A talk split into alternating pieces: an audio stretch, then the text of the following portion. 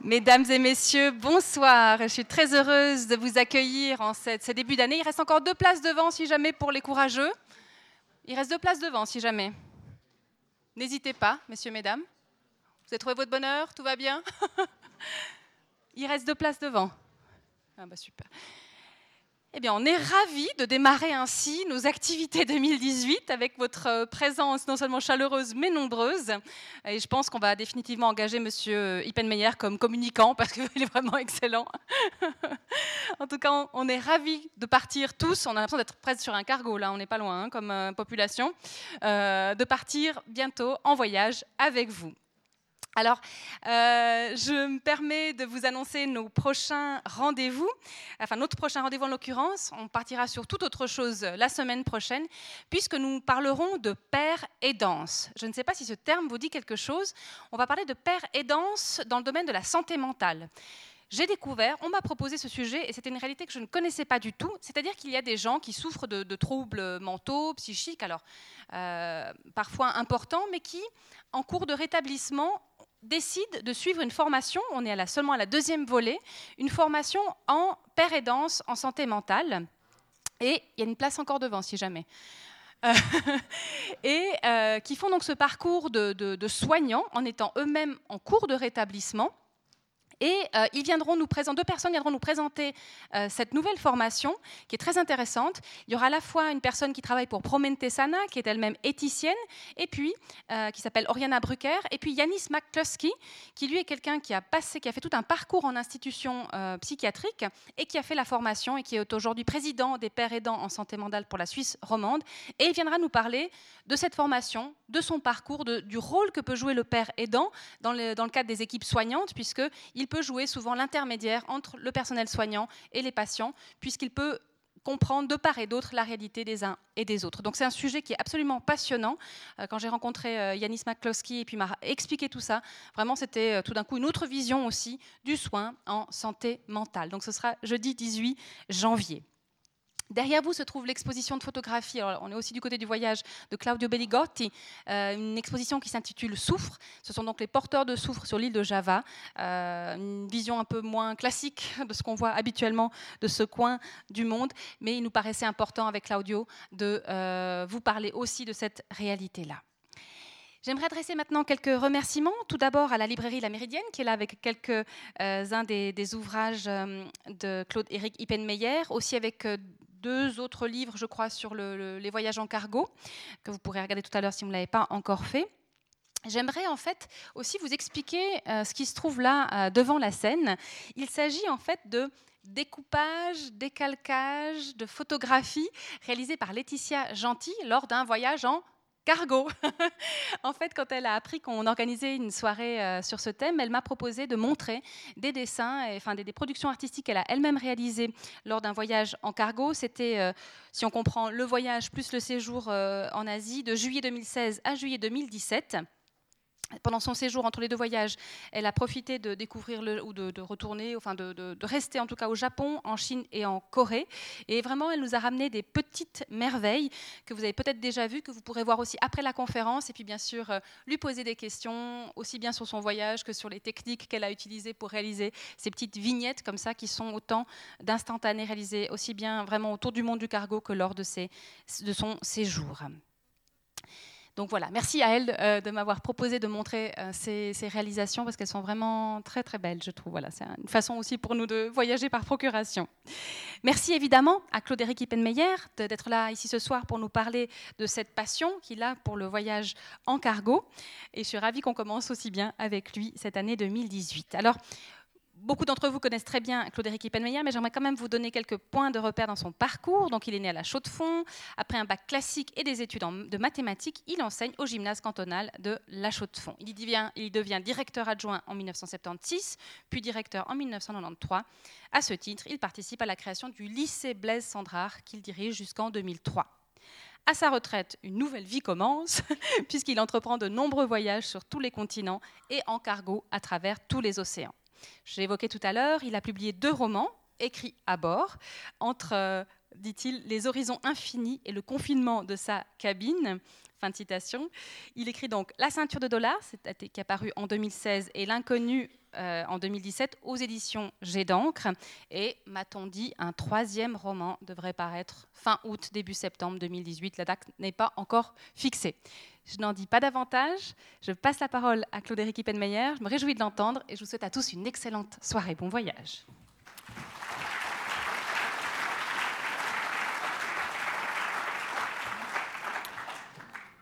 Mesdames, Messieurs, je suis évidemment enchanté de voir que vous êtes aussi nombreux que ça à avoir cette curiosité-là. J'espère simplement que ce n'est pas parce qu'il n'y avait rien à la télévision ce soir, mais que, au fond, l'idée même de Cargo et de peut-être l'aventure que ça représente encore, peut-être une des rares aventures qu'il existe encore dans ce monde où tous les voyages, sont planifié, organisé. Euh, le cargo reste quelque chose peut-être d'un peu mystérieux et d'aventureux que j'ai le plaisir de partager avec vous ce soir. Effectivement, lorsque je raconte que je fais des voyages en cargo, je suscite la curiosité, c'est la preuve, mais aussi souvent l'incompréhension. Mon Dieu, en cargo euh, Mais ça doit être mortellement ennuyeux, mais c'est une prison, mais qu'est-ce que tu vas faire là-dessus? C'est vrai que vous le savez, les cargos ont mauvaise réputation. Euh, la simple évocation de ce mot fait penser à des tôles rouillées, euh, on pense au naufrage des, pétroliers, aux nappes de mazout, au dégazage et au goudron qui arrivent sur les plages où on se colle les pieds pendant les vacances d'été. Bref, euh, le cargo est vu plutôt comme un monstre des mers que comme un moyen de locomotion. Et monter à bord doit être plus proche du cauchemar que du rêve. Et puis, à l'époque des croisières de grand luxe sur des cinq étoiles sur mer, pourquoi donc se contenter d'un confort minimum, d'horaires aléatoires, d'accès compliqués, euh, et, tout cela pour un prix qui, à la fin, n'est guère inférieur à celui de ces offres fastueuses. D'ailleurs, dans le public en général, on ne sait même pas qu'un certain nombre de navires marchands, un tout petit nombre il est vrai, mais tout de même un certain nombre de, navires marchands mettent à disposition une, deux ou trois cabines pour quelques passagers. Pourquoi donc voyager en cargo? Affirmer que c'est simplement parce que je ne veux pas monter sur une de ces citadelles flottantes de 3 ou 4 000 personnes. J'ai même lu dans l'impartial, vous l'avez peut-être tous lu la semaine passée, que le dernier de la série 6 000 passagers. Répondre que c'est parce que je ne veux pas aller là-dessus euh, ne suffit pas. J'aimerais ce soir essayer de dépasser cette réponse par la négative pour euh, partager avec vous mes expériences ces dernières années, des expériences intenses, parfois inattendues, jamais ennuyeuses, et j'insiste. Expériences que je vais illustrer par quelques images euh, avec l'espoir que vous ne les prendrez pas comme euh, l'ennui d'une soirée diapo, mais que vous les recevrez avec la curiosité de découvrir différents aspects de cet univers particulier et au travers desquels je vous invite à rêver un soir avec moi. Euh, je vais diviser mon exposé en trois parties. La première, qui sera la principale, pourrait s'intituler justement Être passager sur un cargo. Euh, dans une seconde partie, j'aborderai, mais très très brièvement, parce que ce sont des questions que je me suis posées en étant moi-même sur ces cargos, je me poserai des questions autour du rôle de la marine marchande et notamment celui des conteneurs dans la mondialisation. Et puis je consacrerai à la fin quelques minutes à vous donner quelques indications pratiques pour ceux que cela intéresserait. Et puis comme d'habitude, on terminera par vos questions et euh, les débats habituels du Club 44. Club 44, que je remercie, et son animatrice en particulier, de m'accueillir ce soir. Ma première partie va se diviser en cinq chapitres. J'aimerais aborder avec vous la question de savoir sur quel type de cargo on peut voyager, ensuite quels sont les attraits et les inconvénients de voyager en cargo, comment se passe une journée à bord, mais qu'est-ce qu'on fait de ces journées dans cette galère, quelques mots sur la vie de l'équipage. Je pense que vous êtes aussi nombreux à, savoir euh, comment, un équipage vit. Je sais que je devrais faire très attention dans mes propos parce que dans l'Assemblée, il y a des anciens marins ou même en tout cas un capitaine au long cours en, fonction. Et puis je terminerai par euh, vous donner quelques mots, euh, quelques indications sur quelques escales et quelques autres moments forts que j'ai pu vivre. Mais avant d'aborder tous ces aspects, j'aimerais vous montrer d'où je parle et quels ont été euh, les principaux voyages en cargo que j'ai faits ces dernières années.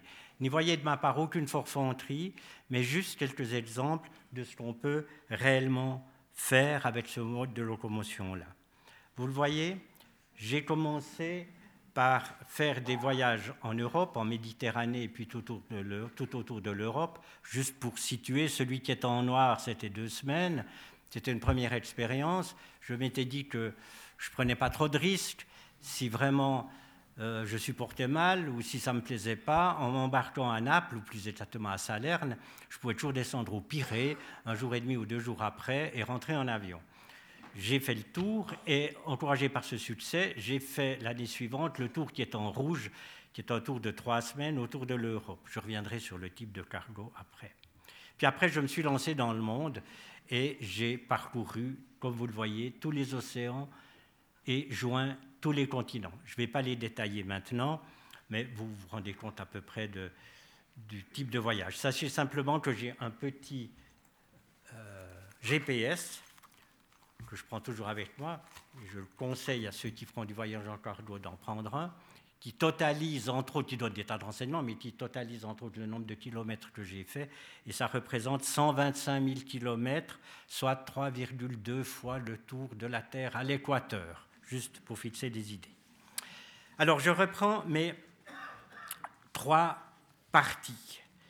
Mes, trois, oui, mes trois parties, et dans la première, mes cinq chapitres. Sur quel cargo peut-on voyager?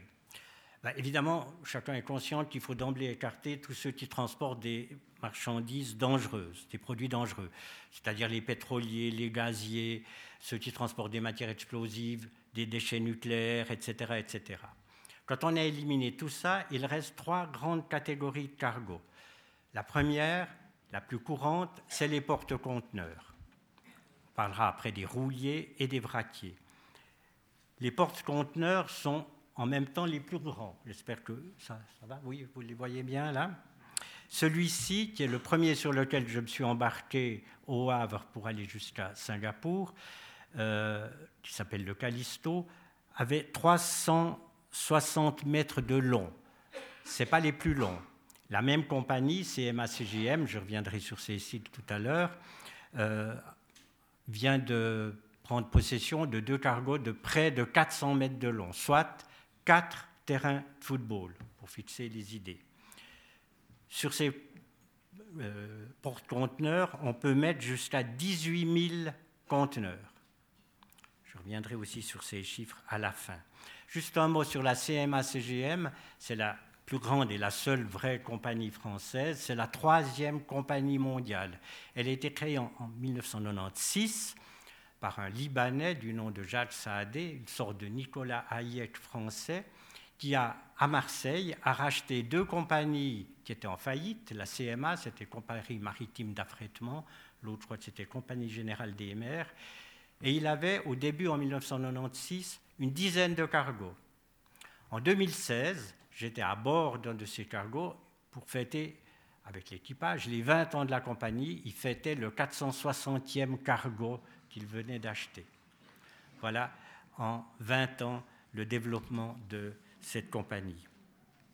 Sur ces bateaux-là, les cabines ainsi que les cuisines et toutes les installations sont situées dans cette tourelle blanche qu'on appelle le château. Et les passagers ont, en principe, en tout cas ça a été le cas dans tous mes bateaux, leur cabine au dernier ou à l'avant-dernier étage, si bien que leur vue passe au-dessus des piles de cargo et qu'ils euh, ne sont pas engoncés au, au fond des cales d'un bateau. Les passagers disposent, entre autres, de toutes ces galeries vous les voyez ici vers l'avant, on les voit ici depuis le haut, qui sont autant de dégagements possibles. Là aussi, j'y reviendrai. La deuxième catégorie de bateaux sur lesquels on peut facilement euh, s'embarquer sont les rouliers. Les rouliers sont des bateaux qui transportent des véhicules à moteur. Ils sont abrégés RORO pour roll on, roll off, c'est-à-dire on, y met des choses qui roulent. Ces rouliers ont pour avantage pour les passagers, vous le voyez sur cette image, d'avoir toutes les cabines en haut, sur le pont supérieur. Donc on a une vue magnifique tout le tour. Qui plus est, on a un pont de plus de 200 mètres de long pour se promener ou pour s'étendre au soleil.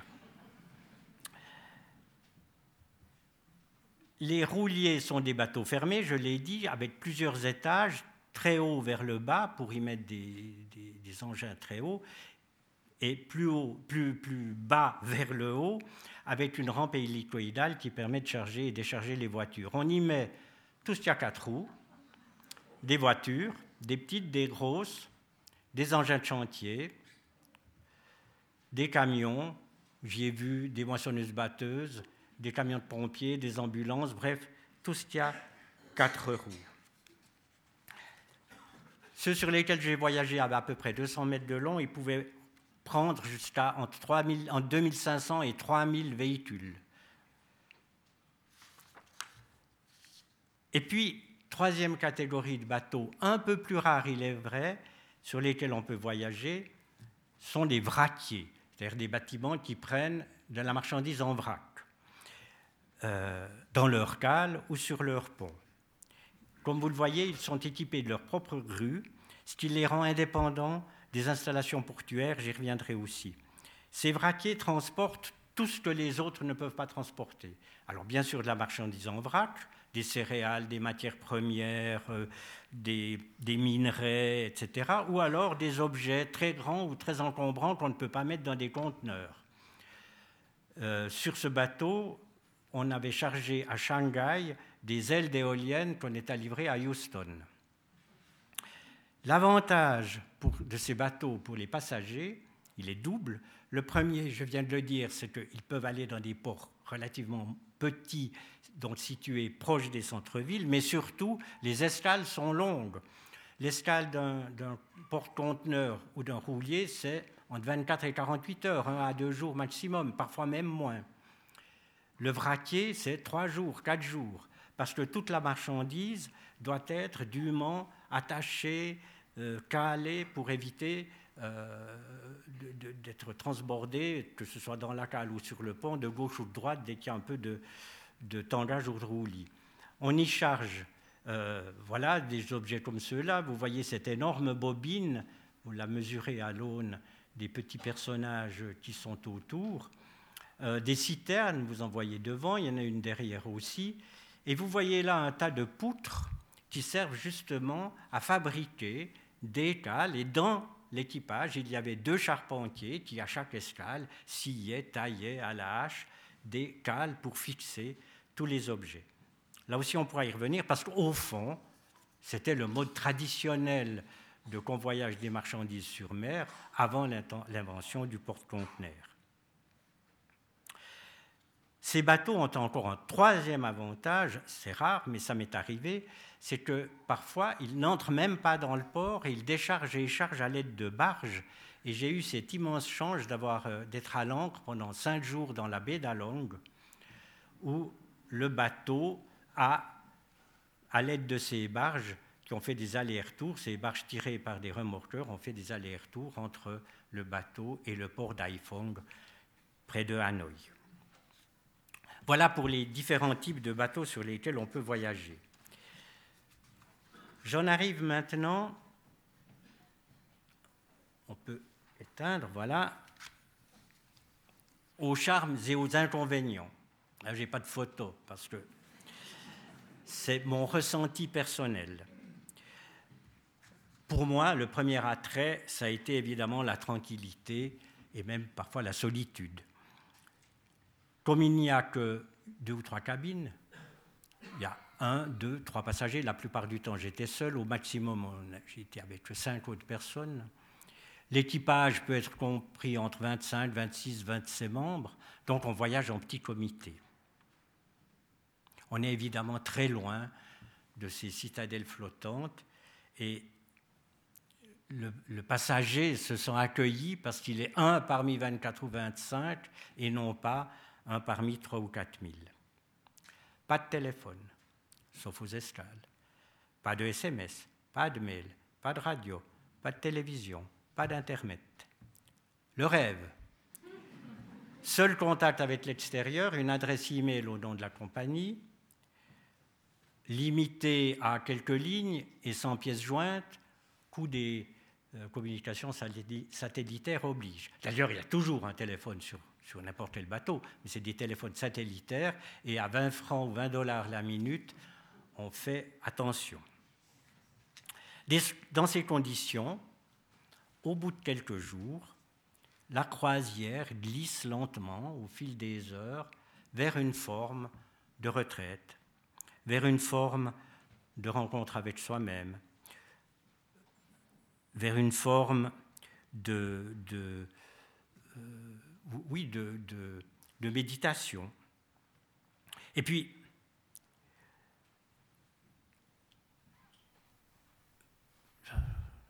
on entre sur un bateau comme ça avec un projet en général. Un projet d'écriture, un projet de lecture, un projet de peinture. Le projet de Laetitia Gentil, par exemple, c'est un projet de peinture.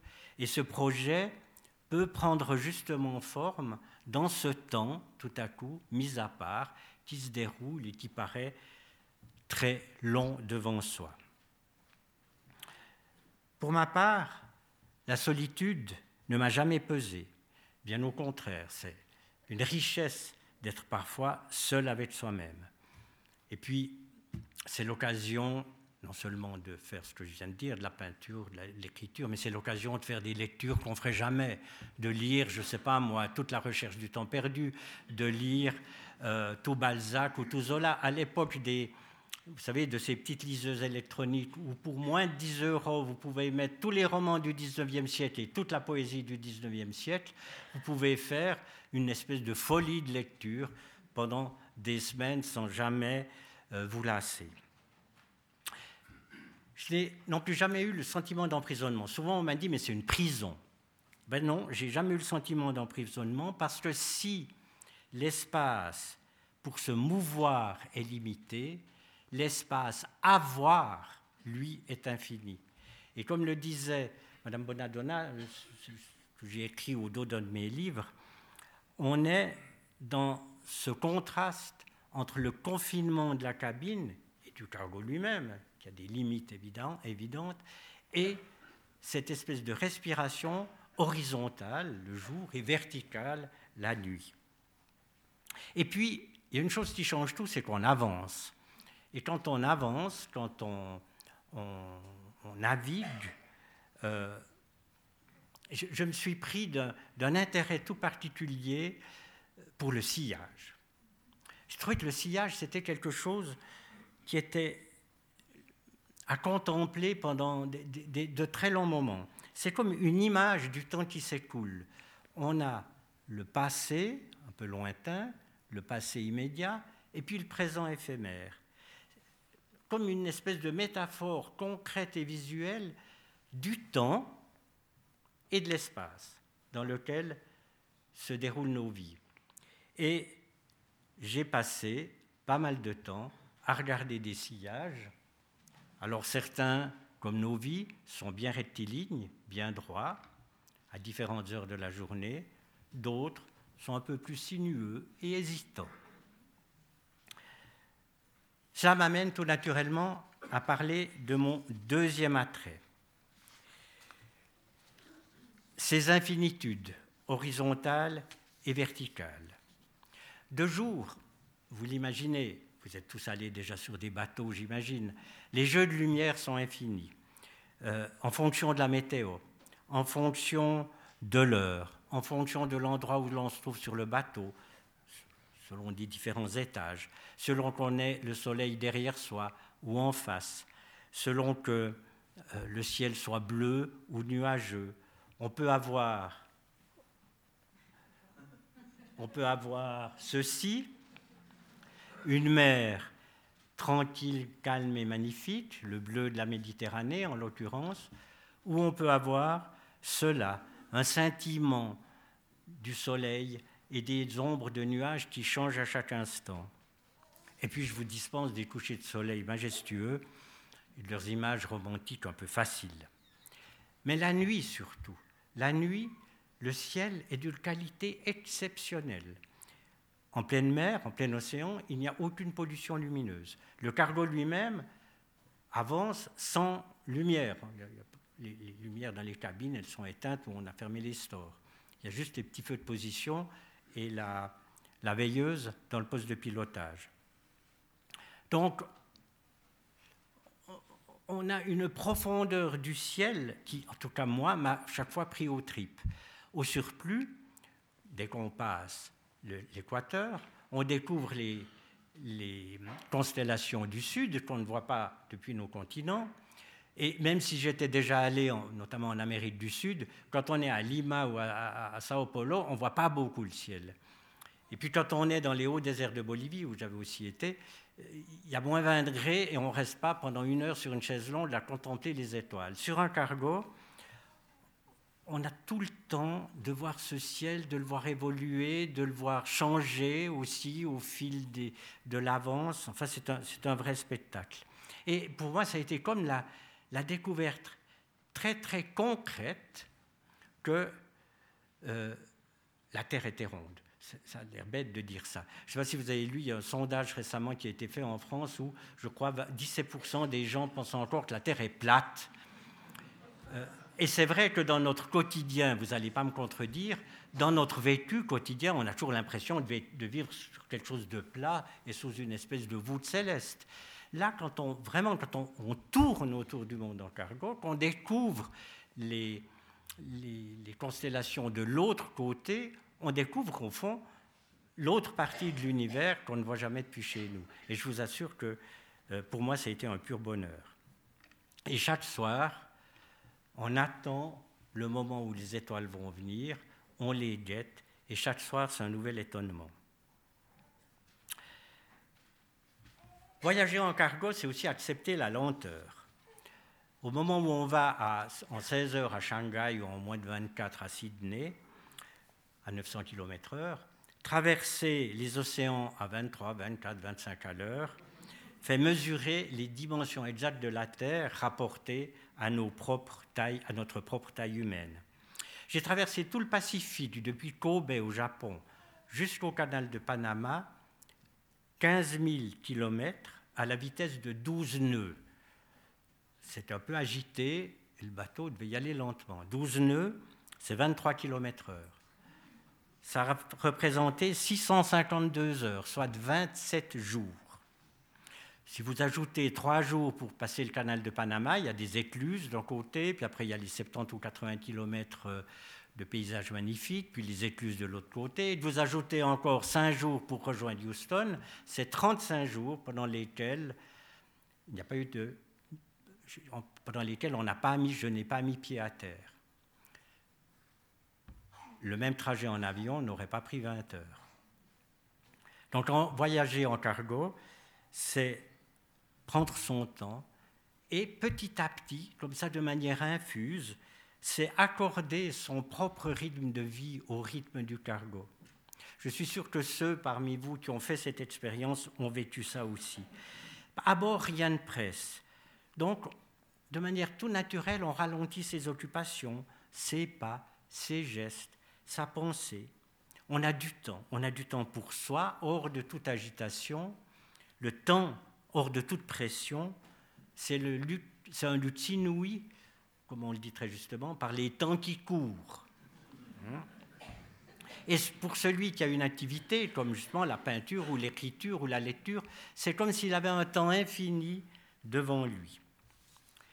Et puis voyager en cargo, c'est aussi, bien entendu, rencontrer des hommes et une femme il y a très peu de femmes dans les équipages, mais j'ai quand même eu une fois une officier femme. J'ai rencontré des hommes et des femmes de toute nationalité, de toute culture, bien sûr comme on peut le faire quand on voyage sur les continents, mais de nouveau là, en partageant leur vie, alors, partageant, c'est un bien grand mot parce qu'on ne fait pas partie des gens de l'équipage, on reste hein, effectivement un peu en dehors, mais enfin on partage leur vie dans un milieu fermé dans ce lieu clos. et ça change, je vous l'assure, euh, la qualité des, relations humaines. Et je le répète, on est un parmi 24, 25, 26 ou deux ou trois parmi 24, 25, 26 et non pas un parmi 4000. Et les, les, rapports humains, les, les contacts humains ont chaque fois été extrêmement enrichissants. Et puis, voyager en cargo, c'est aussi découvrir la vie des ports et leur dimension gigantesque. Si on peut remettre l'image, voilà, je ne sais plus si c'est Rotterdam ou, ou, ou, Anvers, sont des ports, on n'en voit jamais la fin. Et dans ces ports, il y a des équipements multiples, bien sûr, d'engins monumentaux, des ponts roulants, des palans, des palettes, des cavaliers, et surtout un entrelac de rues qui définissent une sorte d'esthétique spatiale, industrielle, mécanique et géométrique, pour ceux qui aiment un peu la géométrie, vous voyez ces diagonales, des fouillis euh, de mécanique parfois spectaculaires, parfois inquiétantes et parfois très spectaculaires. S'il y a des avantages à voyager en cargo, il y a aussi des inconvénients. Alors le premier d'entre eux sont les horaires, évidemment. Les passages de bateaux dans les ports, le passage des bateaux de commerce dans les ports peut varier de plusieurs jours, en fonction des durées de chargement et de déchargement, en fonction euh, de l'attente que les bateaux peuvent avoir pour entrer dans les ports ou pour entrer dans des écluses. Il faut savoir que même dans des très grands ports comme Anvers, il y a des écluses, donc ça prend du temps et des fois il faut attendre. Et puis il y a la météo, il faut parfois contourner une tempête, parfois il faut attendre à l'ancre quelques jours avant que le typhon qui se trouve à tel endroit permette de passer. J'ai été ainsi arrêté pendant près de trois jours entre la Chine et Taïwan, à un endroit où il y a toujours des typhons, pour ceux qui ont lu le livre, à l'endroit exact où Joseph Conrad a écrit son roman qui s'appelle justement Typhon. Et là, j'avoue que quand on s'arrête, je fais une petite parenthèse, alors ça devient pénible. Parce que cette idée d'emprisonnement qu'on n'a pas lorsque le bateau avance, quand tout à coup il est bloqué pour une raison ou pour une autre, on a un peu un sentiment effectivement de, cloître, qui, qui, on se demande si on va pouvoir repartir. Bref, je reviens à ces horaires incertains. Euh, il arrive, si un bateau a toujours une place et un temps réservé dans un port, donc s'il arrive avec un peu de retard, il devra attendre avant d'entrer, et cette attente va se cumuler au retard précédent. Et il arrive fréquemment que des bateaux aient deux, trois, quatre jours de retard, voire plus. Sur le trajet de Singapour à la Nouvelle-Orléans, passant par le canal de Panama, c'est trois semaines de retard qu'on avait à la fin. Ce qui signifie qu'il faut un peu de disponibilité. Pour le passager, c'est évidemment une difficulté parce qu'il réserve son voyage plusieurs mois à l'avance, mais il ne connaît pas la date exacte de départ. Il doit prendre contact une semaine avant avec l'agent local qui lui prendra des précautions puis qui le fera venir sur place à Marseille, au Havre, ou à Anvers, ou que sais-je, au moins un jour avant, pour au moins qu'il ne le rate pas. Puis arrivé sur place, on lui dira qu'il faut encore attendre deux jours. Euh, voilà, ça c'est un des inconvénients majeurs. Le second, qui est lié, c'est l'éloignement des ports. Les, cargos étant de plus en plus grands et de plus en plus nombreux, il a fallu construire des ports aussi de plus en plus vastes et donc de plus en plus éloignés des villes. Euh, à Anvers, par exemple, euh, j'ai pris un cargo depuis mon hôtel où j'avais dormi euh, deux nuits avant jusqu'à mon cargo, j'ai mis plus d'une heure de taxi. Si vous arrivez à l'escale et que vous devez faire deux fois une heure de taxi au prix d'un taxi en Europe, ça met l'escale à un prix assez élevé. Heureusement, c'est pas partout pareil. Et il y a des ports où on peut directement entrer en ville comme à Southampton ou à Beyrouth ou à Alexandrie, au Cap ou à Dakar, où on est à 20 minutes à pied euh, déjà des premières rues principales. Et puis il y a ceux où il y a des moyens de transport. Quand vous arrivez au Pirée, vous avez un bus qui passe à l'entrée du port, qui vous amène au pied du métro, qui lui-même vous amène au pied de l'acropole en une demi-heure pour deux ou trois francs. Deux ou trois euros, pardon. Et puis, dans ce chapitre-là, il faut encore ajouter, comme inconvénient pour les passagers, les complications administratives. Évidemment, dans les ports, rien n'est fait, rien n'est prévu pour les passagers. Et alors, les contrôles sont multiples. C'est pire que dans les aéroports. Les ports sont des lieux de trafic potentiel, donc trafic de marchandises prohibées, bien sûr, de drogue, d'alcool, d'armes et d'hommes et de femmes. Et notamment en Afrique et en Asie, il y a un contrôle extrêmement sévère qui peut être extrêmement pénible. Fouilles systématiques, contrôle multiple des passeports, des visas, des vaccins, des laissés-passer, etc., etc. Puis dernier inconvénient, mais vous verrez que à la fin, les avantages l'emportent quand même sur les inconvénients. Dernier inconvénient, c'est que euh, ben, il n'y a pas de médecin à bord. Donc il faut une bonne forme physique. Et je ne me suis pas cassé la figure sur un cargo. Mais il faut une bonne forme physique et les compagnies demandent des certificats médicaux euh, récents et font euh, signer toutes sortes de décharges en cas d'ennui, de maladie. Or, il y a bien quelques officiers qui ont des euh, formations de premier secours et puis une cabine infirmerie, mais ça ne va pas plus loin puis le risque de chute sur les ponts, toujours glissant parce que avec le sel puis avec la suie, ce risque de chute n'est pas négligeable, surtout lorsque ça commence de balancer un peu. Et puis, pour monter sur un cargo, il faut une bonne forme physique, parce que la première activité consiste à monter ce machin-là qui est mi-escalier, mi-échelle, un peu branlante, vertigineuse, qu'on appelle la coupée, euh, et qu'il faut escalader avec tout son fourbi. Mais je vous assure que lorsqu'après une longue attente, parfois impatiente, après avoir trouvé enfin l'entrée du port, passé les, les contrôles, trouvé son cargo, quand on arrive au pied de cette coque, on a le cœur qui bat suffisamment pour que cette montée soit un vrai moment d'émotion. Et quand on arrive en haut et que l'homme de quart vous fait signer le livre de bord, le livre des entrées et des sorties, à chaque fois j'avais la main qui tremblait un peu. Voilà pour ces avantages et inconvénients. Je vais maintenant m'attacher à vous, tenter de vous décrire un peu comment se passe un voyage et notamment comment se passe une journée à bord. Évidemment, la journée commence enfin, se passe en grande partie dans la cabine.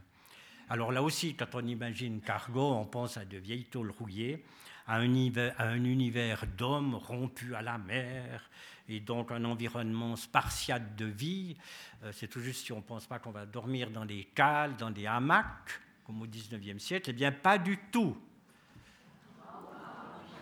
C'était une de mes premières cabines sur le Callisto que vous avez vu tout au début, ce grand porte, tout au début, ce grand porte-conteneur, c'était ma cabine avec, vous voyez, un grand lit, un salon, un bureau, il y a une petite euh, salle d'eau, bien entendu, euh, moquette, etc., etc.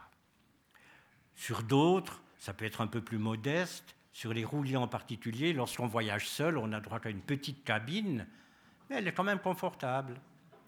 Et au fond, pour moi en tout cas, le plus grand des inconforts, c'était pas du tout la, cabine, c'était le bruit.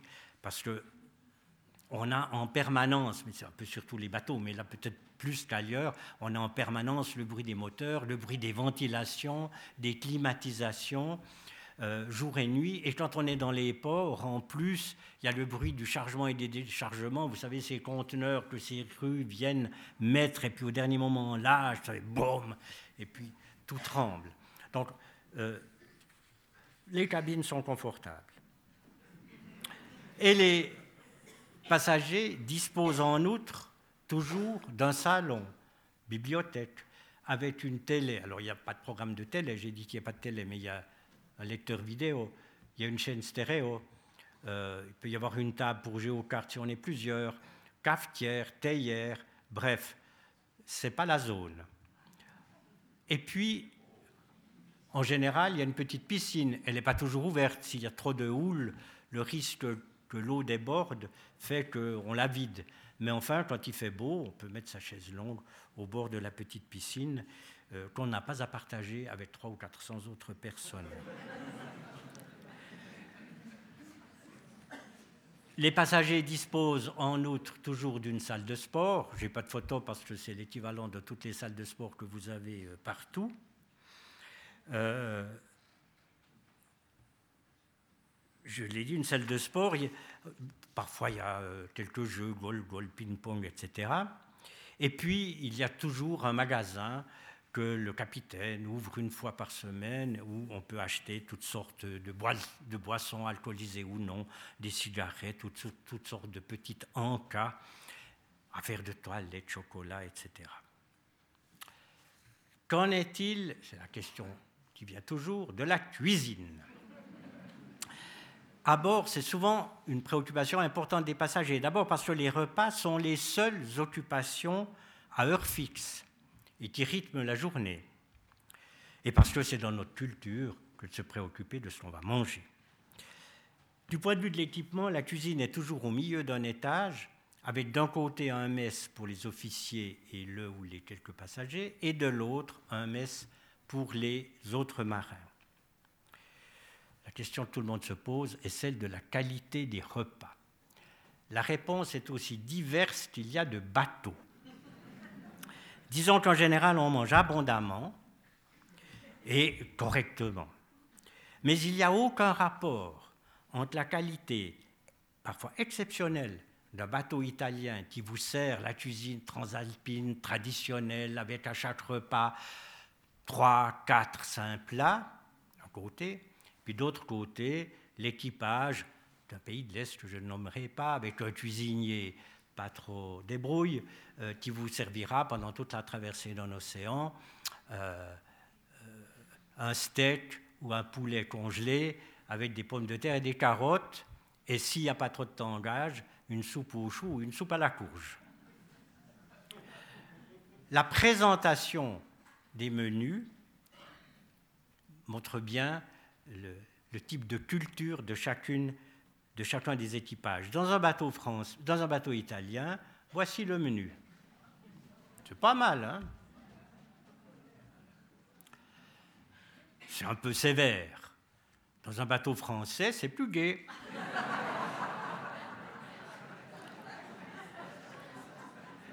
Et j'ajoute qu'il y a des menus plus croustillants que celui-là que la décence m'interdit de montrer en public. Voilà. En dehors, on peut enlever l'image. En dehors de ces trois euh, moments de la journée, qu'est-ce qu'on fait sur un cargo? Il n'y a évidemment aucune activité organisée. En dehors des exercices d'alarme incendie, d'annonces de naufrage imminent ou d'entraînement aux attaques de pirates dans le golfe d'Aden et au large de la Somalie. Il faut donc s'organiser soi-même. Alors, comme je l'ai dit, déjà, ce projet personnel que chacun peut avoir. Mais les journées sont longues et on ne peut pas se limiter à une seule activité. Alors bien sûr, après on peut utiliser les, installations à disposition, comme je l'ai dit, salon, vidéo, chaîne stéréo, euh, piscine, salle de sport. Mais surtout, et je crois que c'est la plus grande occupation des passagers, c'est se promener sur les ponts, sur les galeries, sur tout le bateau. Après un ou deux jours, après une petite information aux mesures, euh, aux, règles de sécurité, les passagers sont libres de se promener librement sur les coursives et les galeries pour y mettre, comme vous le voyez là, leurs chaises longues ou leurs fauteuils, en trouvant toujours un coin à l'abri du vent, parce que sur un cargo, comme sur tous les bateaux, le vent ne faiblit jamais, mais on arrive toujours à trouver un coin un peu à l'abri. On peut aller librement au poste de pilotage, où on trouvera toujours aussi un officier qui vous renseignera sur les techniques, sur le point, sur l'endroit où on est, les vitesses, les radars, les, GPS, etc. Et puis, on peut faire le tour du bateau sur ces longs couloirs qu'on appelle les passes avant, qui sont des espèces d'arcs-boutants qui soutiennent les conteneurs, exactement comme les arcs-boutants arcs d'une église gothique supportent la nef. Sur le Callisto, le premier bateau que vous avez vu, le tour complet faisait 850 mètres, donc presque un kilomètre, donc ça fait une bonne marche. Et quand on arrive à la proue, il y a un miracle qui se produit, parce que l'empilement des, conteneurs nous isole totalement du bruit de la machinerie. Et on n'a plus que le bruit du vent et de l'étrave qui coupe les flots. Et c'est magique. Et c'est un endroit d'observation. Et je vais vous montrer ce qu'on peut en particulier observer. On peut observer, par exemple, ceci. Ce n'est qu'un exemple et ce n'est que 40 secondes.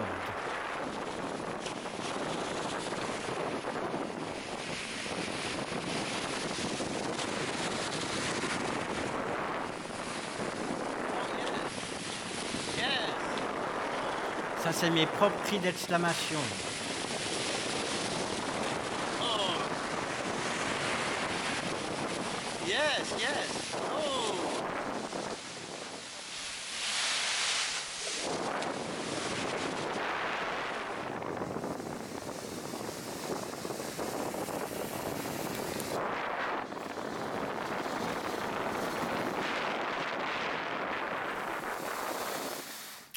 Et puis on peut voir des poissons volants.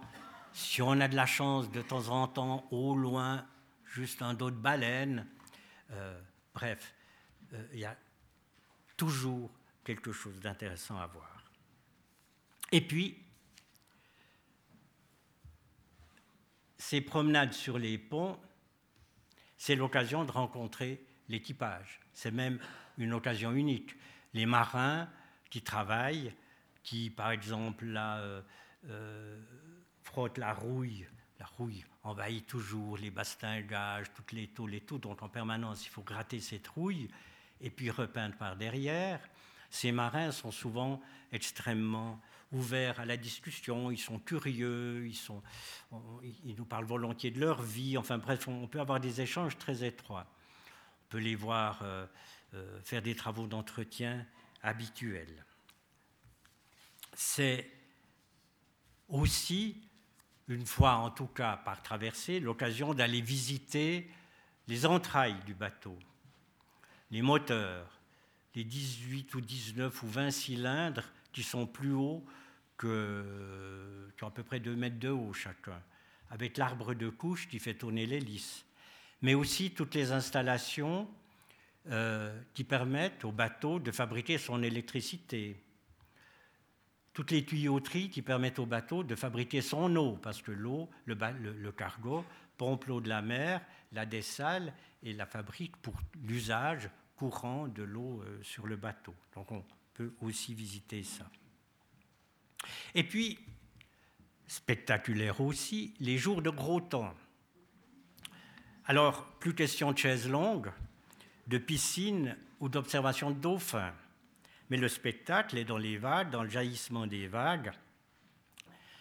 Et la contemplation lascive de l'horizon est remplacée par le souci de rester debout.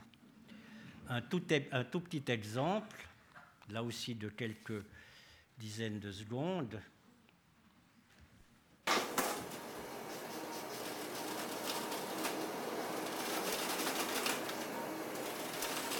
Vous trouvez les ailes éoliennes que je vous avais montrées tout à l'heure.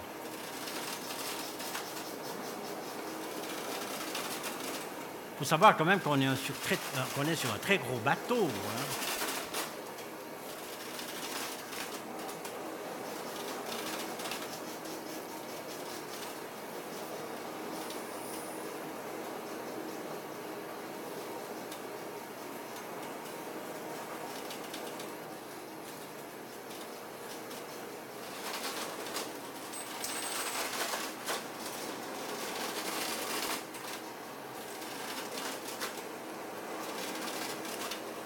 Voilà. Alors, ces images ont été prises au milieu du Pacifique, dans les cinq semaines sans escale dont je vous ai parlé tout à l'heure, il y a eu deux, bonnes semaines comme ça. Dans ces situations-là, rien ne tient en place. C'est le plus pénible. Euh, tout ce qui est sur les tables des ménages, il faut tout caler dans les armoires, euh, dans les tiroirs, dans le frigo. Euh, il faut même se caler soi-même pour essayer de dormir.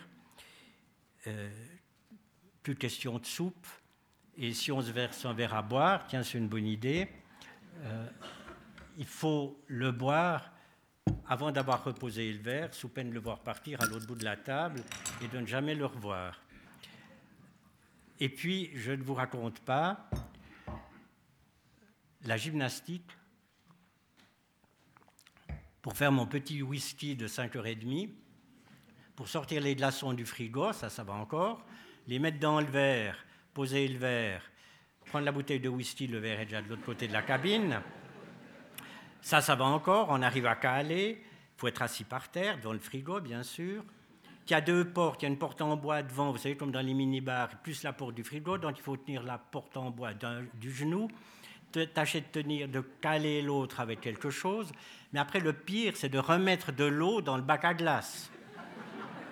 Je vous laisse imaginer, euh, quand on a 3 mm d'eau, on est content. Donc, quand je parlais de cubes de glace, c'était tout à fait exagéré. C'est rarement des, des tout petits parallélépipèdes rectangles très fins qu'on arrive à sauver. Voilà pour l'occupation sur un cargo. Quelques mots sur l'équipage.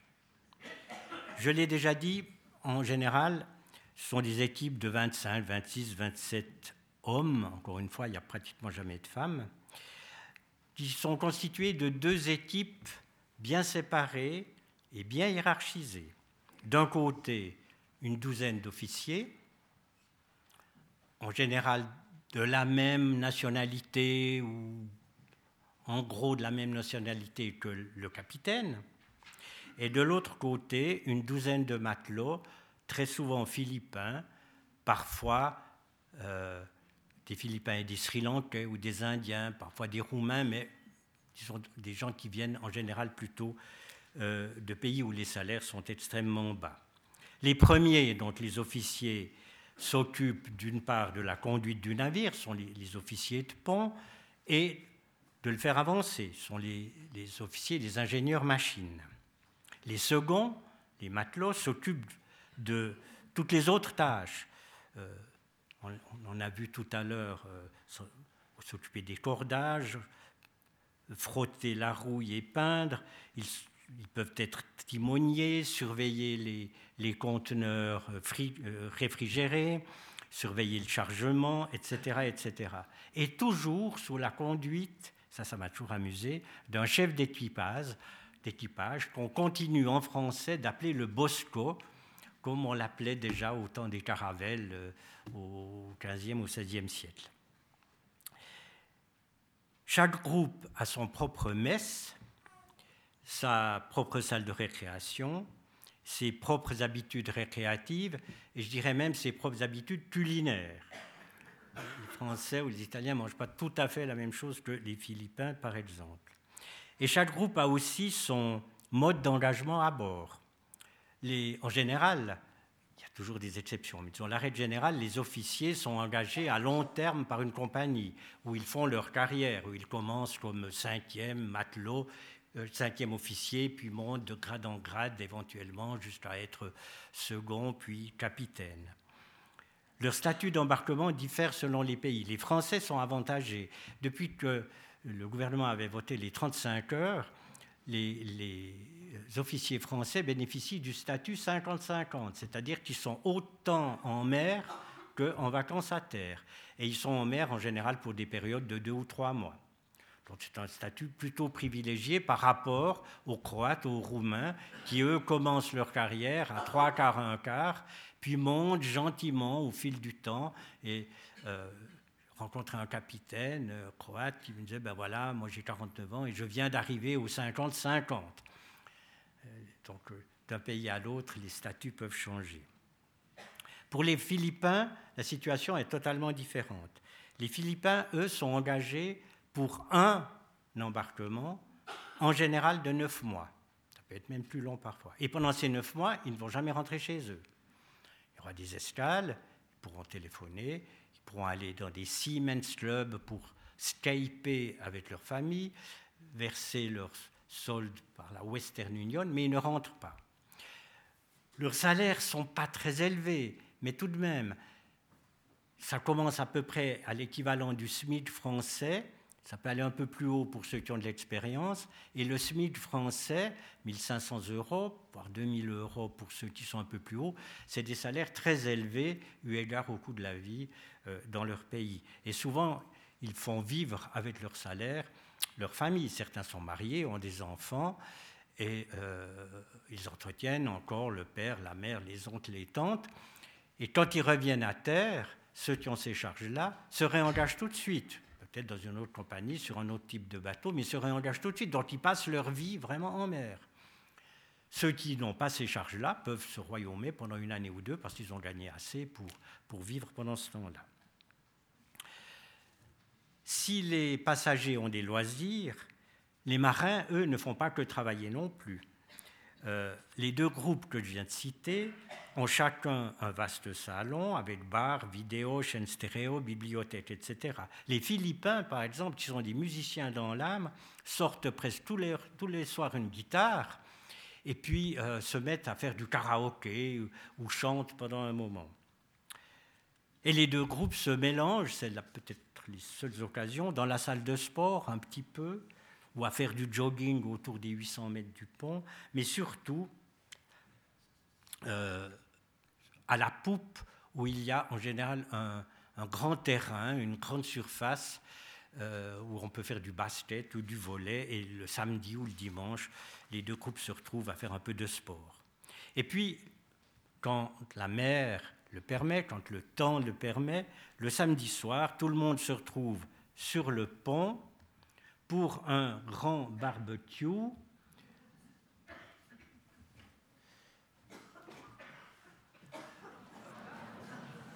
On y rôtit un petit cochon, euh, on y grille des steaks, des saucisses, on y boit pas mal de bière, du vin, on y refait le monde, on chante tous ensemble, on commence au coucher du soleil, ça se prolonge dans la nuit, Là, les hiérarchies, les nationalités sont abolies et j'avoue que au coucher du soleil et sous des étoiles, c'est des moments magiques qui peuvent se prolonger longtemps dans la nuit.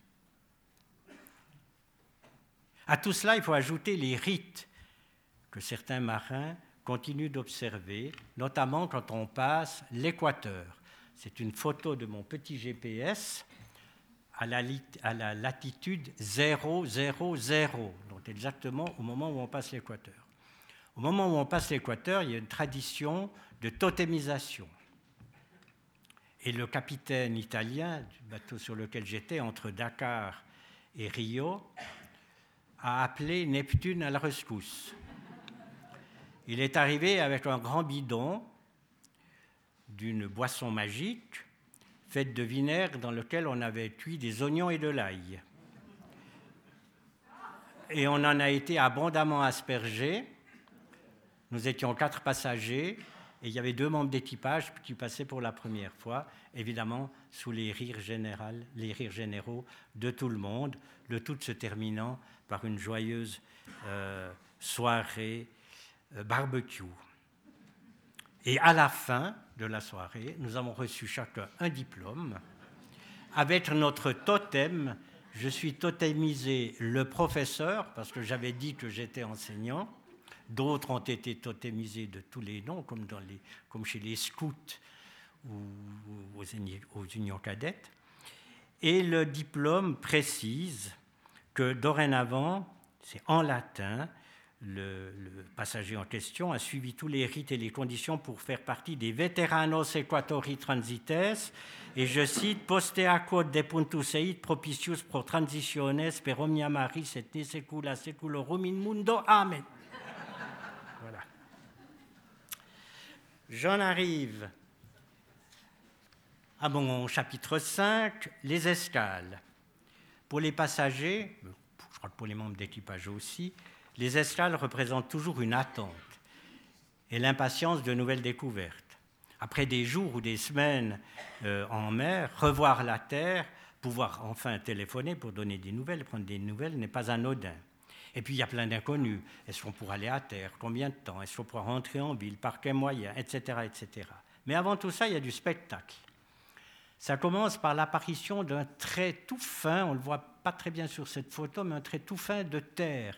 Et puis ce tout petit point noir, ce n'est pas une tache sur l'écran, j'espère que vous le voyez. Ce tout petit point noir, c'est le bateau du pilote. Parce que, vous savez, les, bateaux, les gros bateaux n'entrent jamais dans les ports sous la conduite de leur capitaine, mais d'un pilote du port, parce que les manœuvres sont très délicates, parce que c'est très étroit, parce que les bateaux ont une grosse inertie et qu'il faut bien connaître le lieu. À bord, on descend une échelle de corde. Spectaculaire. Le bateau du pilote s'approche du bas de la coque. Il faut voir que ces bateaux ont 60, 70, 80 mètres de haut l'un des hommes du, bateau du pilote saisit une corde pour bien se fixer à la coque du bateau. Et le pilote, sans gilet de sauvetage ni autre encordement, monte allègrement à l'échelle de corde. Et là, juste à la droite, il y a une petite porte par laquelle il entre, puis il va rejoindre le poste de commandement tout en haut. Le bateau du pilote, lui, reprend le large. Un peu plus tard, des remorqueurs viennent prendre en charge le bateau, un à l'avant, un à l'arrière, pour le tirer, le pousser, lui faire faire des 90 degrés, des 180 degrés. Et puis, à la fin, quand on arrive vers le quai, on lance des petites cordes d'abord, ça s'appelle des toulines, puis qui sont rattachées à, ces grosses cordes, les roussières, et on fiche le bateau au bit du port. Et je trouvais cette photo extraordinaire parce que dans un bateau qui est rempli des technologies les plus modernes, radar, GPS et tout, on continue de l'attacher comme il y a 3000 ans avec des cordes au port. Commencent alors les manœuvres de chargement et de déchargement. Entre en scène l'agent local qui va euh, présider un peu à ces manœuvres et les services d'immigration.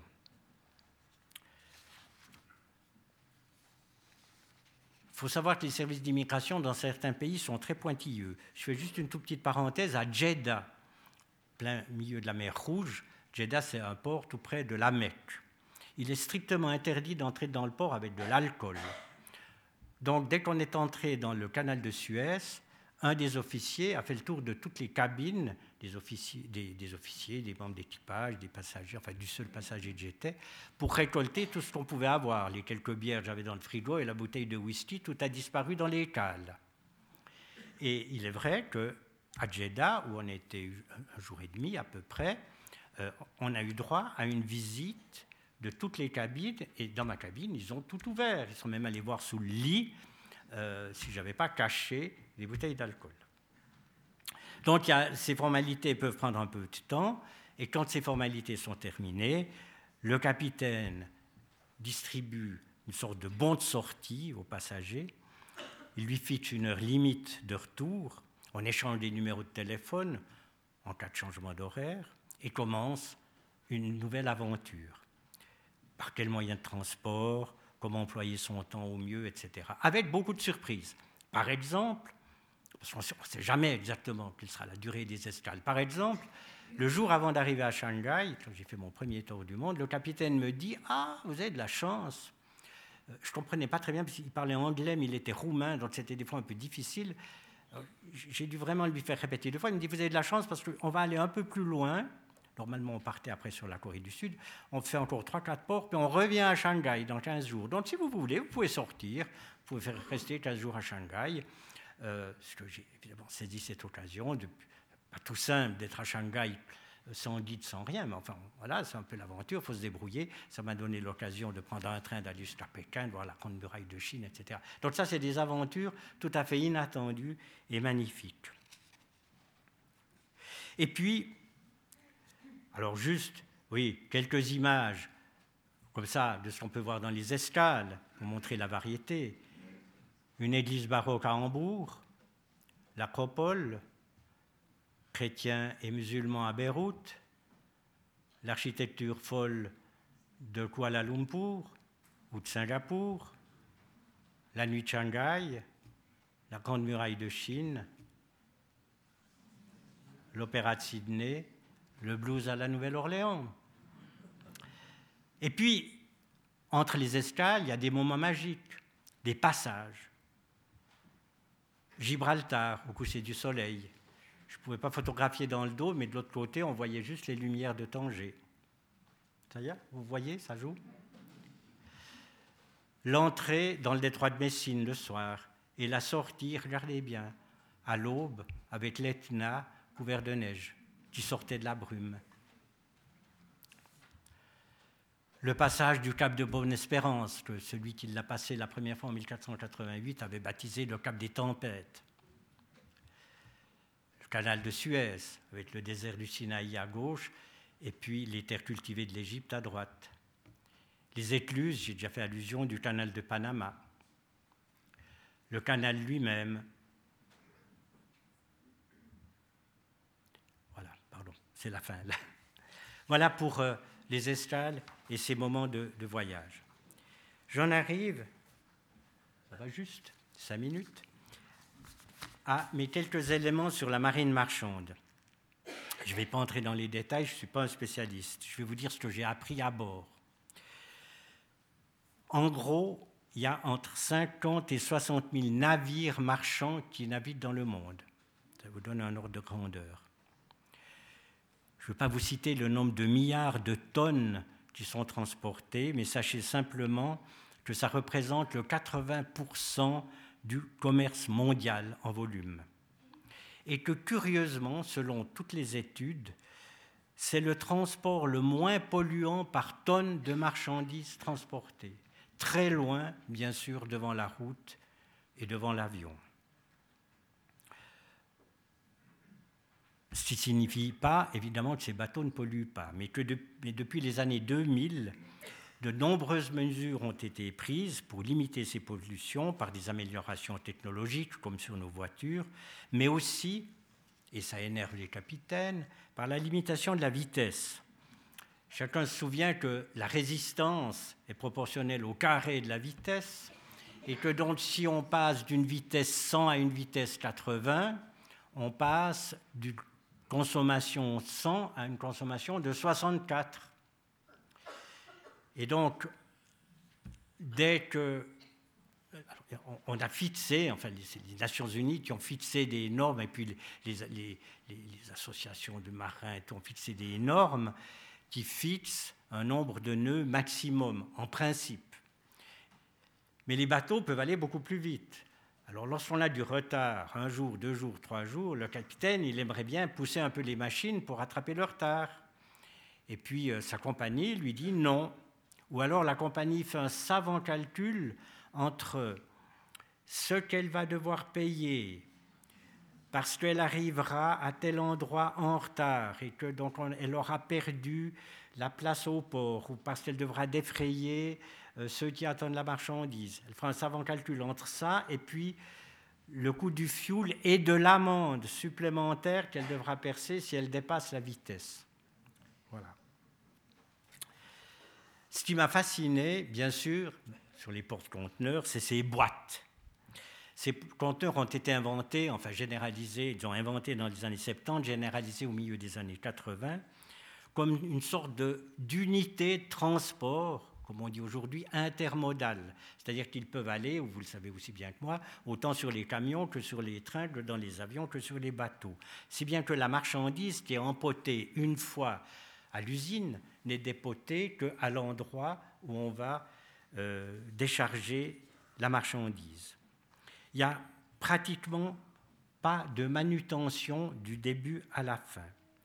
Avant, avec le transport en braque, puis vous l'avez vu sur mon, bateau, mon, mon, vraquier, la marchandise à l'usine devait, devait être mise pièce à pièce en caisse, ou en ballot, ou en tonneau, chargée pièce à pièce dans des camions, dans des trains.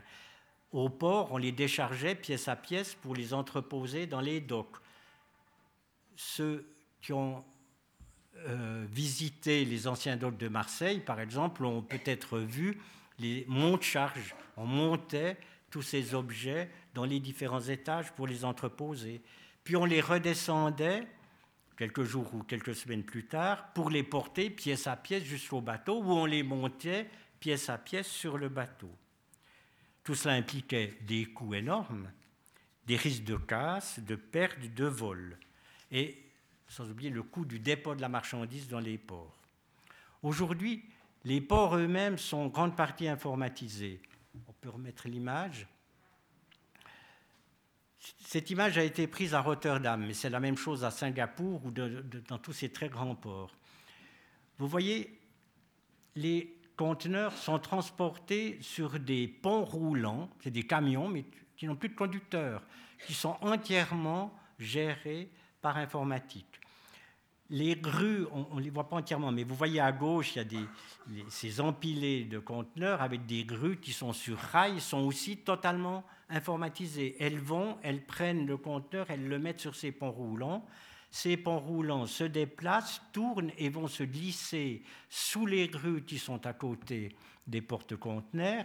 Et là, alors, il y a tout de même un grutier, une intervention humaine, qui prend le, compteur, ça c'est pas trop compliqué, mais qui va surtout le mettre sur la pile et doit le mettre exactement au centimètre près au bon endroit pour que les tenants du compteur viennent s'inscrire exactement dans les mortaises de celui qui est dessous pour que ça tienne.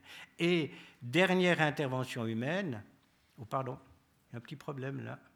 Ah, qu'est-ce qui se passe? Ah voilà, dernière intervention humaine sur le bateau. Vous voyez, ça s'est pris depuis le, le pied des conteneurs, les marins tirent ces grandes euh, barres obliques pour fixer la marchandise pour que, en cas de houle, tout le chargement ne bascule pas d'un côté ou de l'autre, ce qui n'empêche pas parfois certains conteneurs de déménager parce qu'on ne met pas de ces tiges juste au temps où on en met jusqu'aux deux tiers de la hauteur, à peu près, puis après on espère que ça tiendra.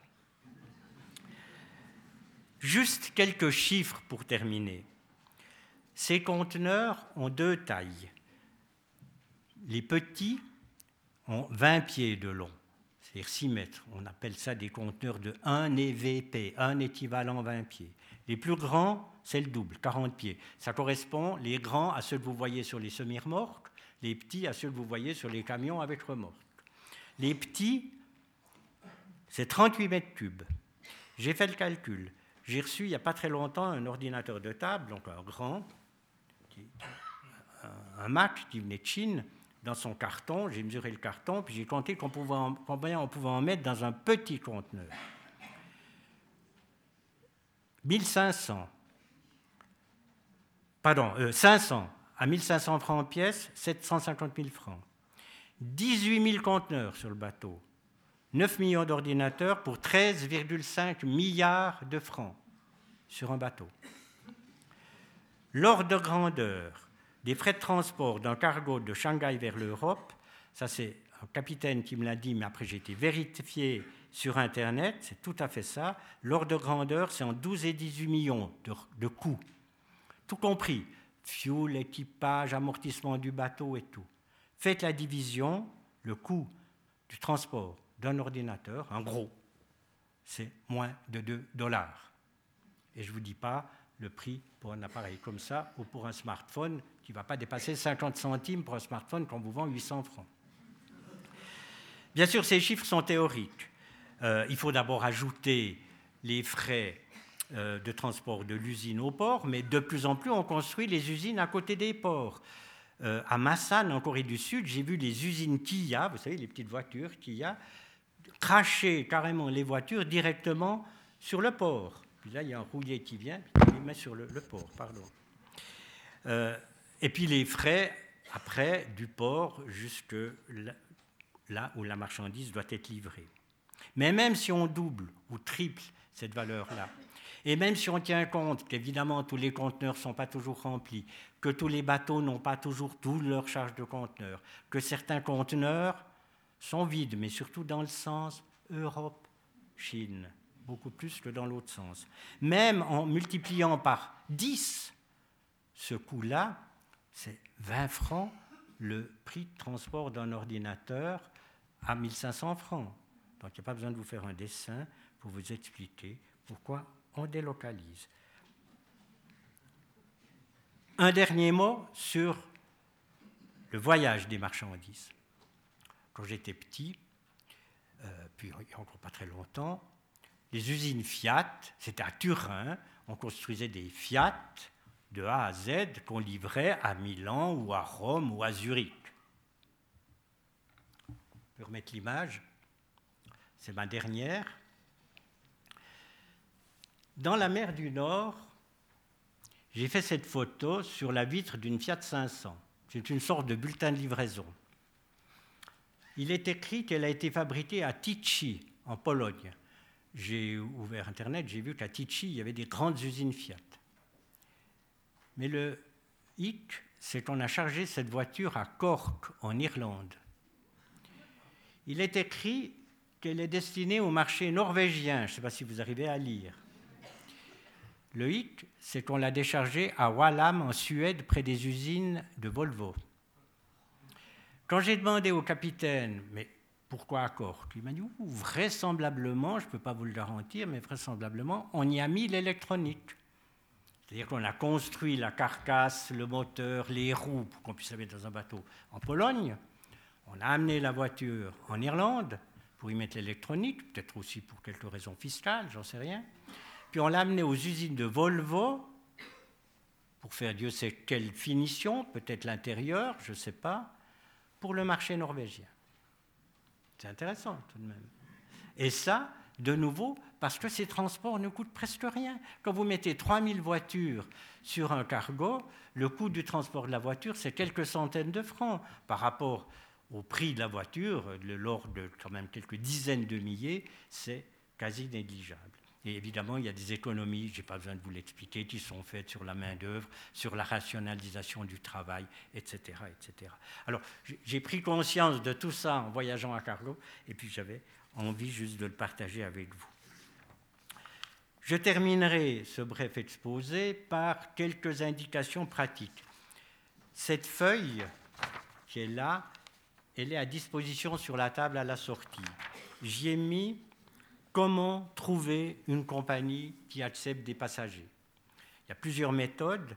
Le plus simple pour nous, romans, c'est de s'adresser à une petite agence de voyage qui est à Paris, qui s'appelle Mer et Voyage, qui a un excellent site internet. Vous trouverez toutes les informations sur cette feuille, où on vous résume toutes les offres par région, par ligne, ainsi que toutes les informations utiles. Et puis vous pouvez téléphoner, c'est une petite agence, il n'y a que deux ou trois employés qui sont très gentils et qui vous donneront toutes les informations que vous voudrez. Mais vous pouvez vous adresser directement à une compagnie, la CMA-CGM, qui a son siège à Marseille. Pour ceux qui sont allés à Marseille ces 10 ou 15 dernières années, ils ont peut-être vu une énorme tour qui dépasse près de, de l'ancien pont, euh, de l'ancien port marchand une très haute tour, c'est la tour de la CMA-CGM. Sur leur site internet, vous avez, j'ai mis ici tout le, la succession pour arriver chez Madame Alexandra Maubert, qui est connue de tous les équipages français, parce que c'est elle qui fait les, les, liaisons entre les passagers et les capitaines. Pour euh, les rouliers, il y a la grande compagnie italienne, vous avez vu les bateaux, la jaune, euh, qui est la Grimaldi. C'est la même chose sur leur site internet, vous avez les informations les itinéraires, les horaires et tout. Puis à la fin, vous avez même la rubrique Come prenotare. Donc vous pouvez vous inscrire là. J'ai mis également une petite bibliographie. Est-ce que j'ai encore le temps? Pas trop. Juste dire deux mots sur le fait que pour s'embarquer, il faut avoir quelques notions d'anglais, parce que avec l'internationalisation des équipages, l'anglais est la langue qui sont régulières sur les cargos. Et si on veut entrer un peu en contact avec les gens, euh, c'est bien d'avoir quelques notions d'anglais. Ma conclusion, si vous l'avez un peu senti, j'espère que vous l'avez un peu senti entre mes mots et mes images, si la poésie consiste à exprimer des sentiments au-delà des mots, des mots du quotidien, alors voyager en cargo, c'est entrer dans une forme de monde poétique. La poésie la solitude, la poésie des horizons infinis, la poésie du vent, du vide intérieur, des éléments naturels, la poésie de la lenteur aussi, comme si on s'appliquait un peu à rebours de toutes les accélérations de nos vies, comme si on s'appliquait à retrouver en soi et autour de soi des relations humaines simples, dépourvues d'enjeux, comme si on s'appliquait à retrouver l'essentiel au fond, la terre, le ciel et leurs espaces de vie. Il n'y a ici ni leçon ni philosophie, juste quelques moments de grâce. Et j'aimerais terminer par un tout petit montage, si vous avez encore la patience. On peut remettre l'image.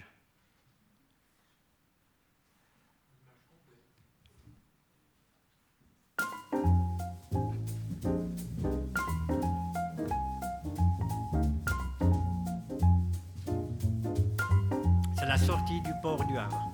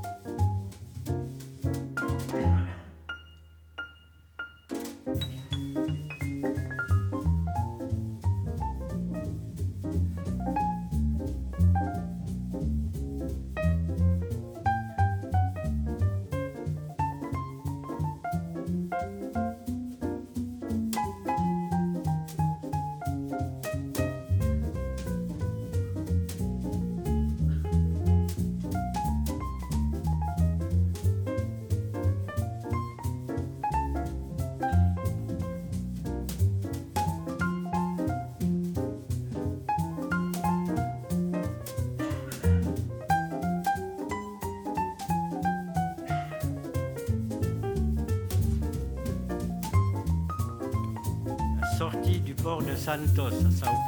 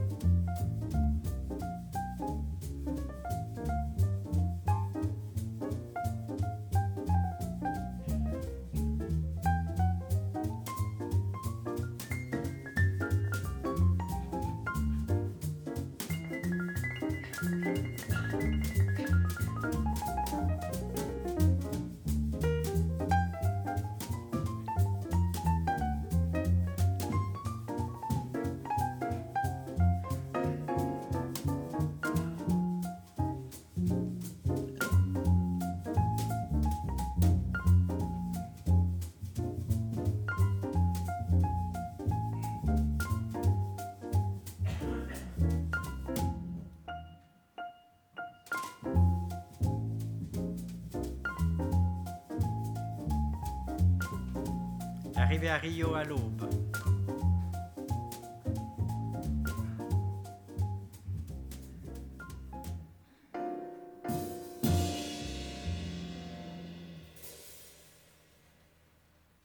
Je vous remercie.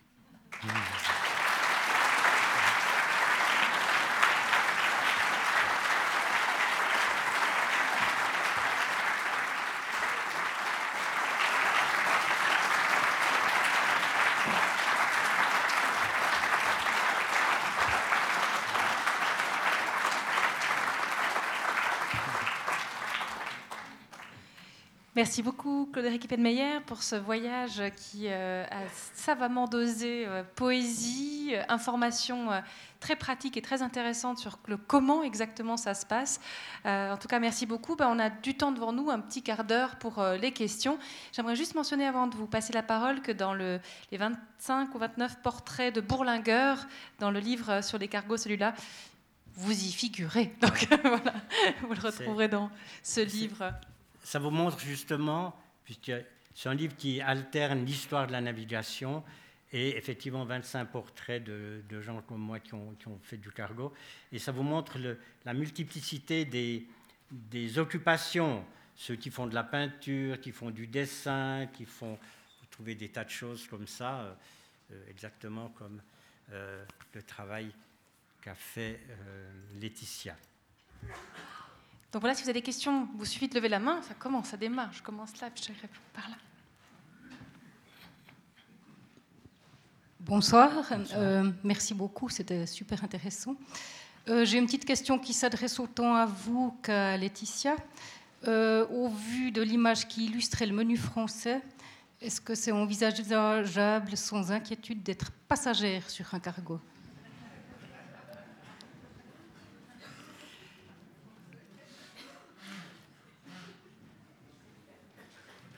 On va, on va laisser répondre à Laetitia. Elle n'y coupera pas. Bonsoir. Il euh, n'y a aucun risque, je pense, quoi, vraiment. Euh. Enfin, moi, j'étais seule pendant un mois de Chine jusqu'en France et enfin, ça pose aucun problème, quoi. Après, je me suis pas mis en bikini sur le pont, hein, mais voilà.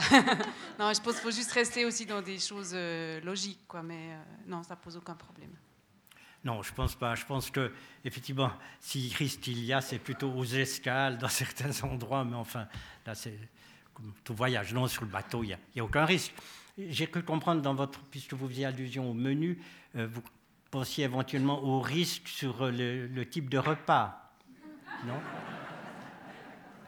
Euh, Rassurez-vous, là aussi, euh, au bout de quelques jours, on s'arrange avec le cuisinier puis avec le steward euh, moi, je mange très peu le soir, par exemple, et puis ils avaient tout à fait accepté que je prenne juste l'entrée ou, juste quelques céréales ou juste un œuf au plat. Donc on trouve toutes sortes d'aménagements et je pense que si on est végétarien, euh, ben, on va se priver de toutes les bonnes viandes qu'on nous offre, mais on, trouvera toujours des solutions. Je crois que c'était l'iconographie qui préoccupait madame. Ah oui. On a tout de suite une autre. Iconographie comme ça. Hein. Non, en fait, nous, les menus n'étaient pas écrits, donc c'était écrit un tableau noir, un tableau blanc. C'est peut-être mieux en fait. On enchaîne tout de suite parce qu'il y a plein de questions avec monsieur. Oui, euh, Claude Éric, euh, Louis-Georges Gasser, création des éditions J'ai euh, une question qui ne t'étonnera peut-être pas, mais on n'a pas parlé de tes livres. Tu as fait, à ma connaissance, quatre, quatre livres lors de tes voyages. Comment étais-tu organisé pour, pour, au fond, y travailler? Est-ce que tu étais comme Jean Buller qui travaillait le, matin entre 6h et 10h Ou est-ce que tu sortais de la piscine pour euh, récolter quelques idées? Comment se passait ta journée euh, à ce niveau-là? C'était inattendu pour moi. Euh, vous avez vu que j'avais commencé par des voyages assez courts en Méditerranée. Le premier, c'était un test. Le second, j'avais emporté déjà cet objet-là. Et puis, je ne sais pas comment c'est venu, j'avais une histoire en tête, puis je me suis mis à la taper. Et au fil des jours, au bout des trois semaines, j'avais 180 pages. Puis je me suis dit, tiens, au fond, j'ai écrit un livre. Euh, je l'ai un peu complété encore à la maison. Euh, C'était peut-être rien d'extraordinaire. Je l'ai envoyé à quelques éditeurs, je ne l'avais pas envoyé à d'encre. Et puis on m'a dit, oh oui, c'est intéressant, mais ce n'est pas dans notre ligne éditoriale, etc. Puis j'ai laissé tomber. Et l'année suivante, j'avais ce projet de faire un tour du monde. Et là m'est venue l'idée que vraiment en cinq mois, j'aurais du temps pour faire quelque chose de plus construit. Et il m'est venu cette idée, au fond, d'introduire mon voyage sous la forme suivante. Je voulais de loin pas faire des carnets de voyage, mais l'idée m'est venue d'imaginer un personnage, après j'ai pris la forme du polar parce que ça me paraissait la plus adaptée, un commissaire qui soit amené à aller dans toutes les villes où je passais lors de mes escales aux dates exactes où j'y passais. Et ça m'a donné une sorte de fil conducteur. Et mon roman, s'est déroulé comme ça. Au Havre, vous avez vu, on arrive au pied de cette immense échelle. Ben, il y a un cadavre là. Voilà. Et puis euh, il va falloir appeler un commissaire au Havre qu'il faut inventer. Et puis, euh, bah, il devra aller à Hambourg, puis à Rotterdam. Enfin, je ne vais pas vous raconter tout, à Beyrouth, puis à Shanghai, puis en Corée du Sud, puis au Japon, puis à la Nouvelle-Orléans, puis à Houston et tout, pour son enquête. Je n'avais pas de rythme d'écriture dans la journée pour répondre à ta question, sauf le seul rythme, le seul rythme qu'il y a sur ces bateaux, c'est les repas. Le reste, c'est génial parce qu'on vous fiche une paix royale. Vous pouvez écrire quand vous voulez, à l'heure que vous voulez. Si vous, vous dormez mal parce que ça se loue un peu, puis qu'il est 2 heures du matin, vous n'embêtez personne en vous levant, en allumant, en, tapant un moment, puis en vous recouchant. Puis si vous êtes fatigué à 10 heures du matin, vous allez dormir un moment. Donc je ne peux pas répondre à cette question, sinon que j'écrivais quand j'avais des idées.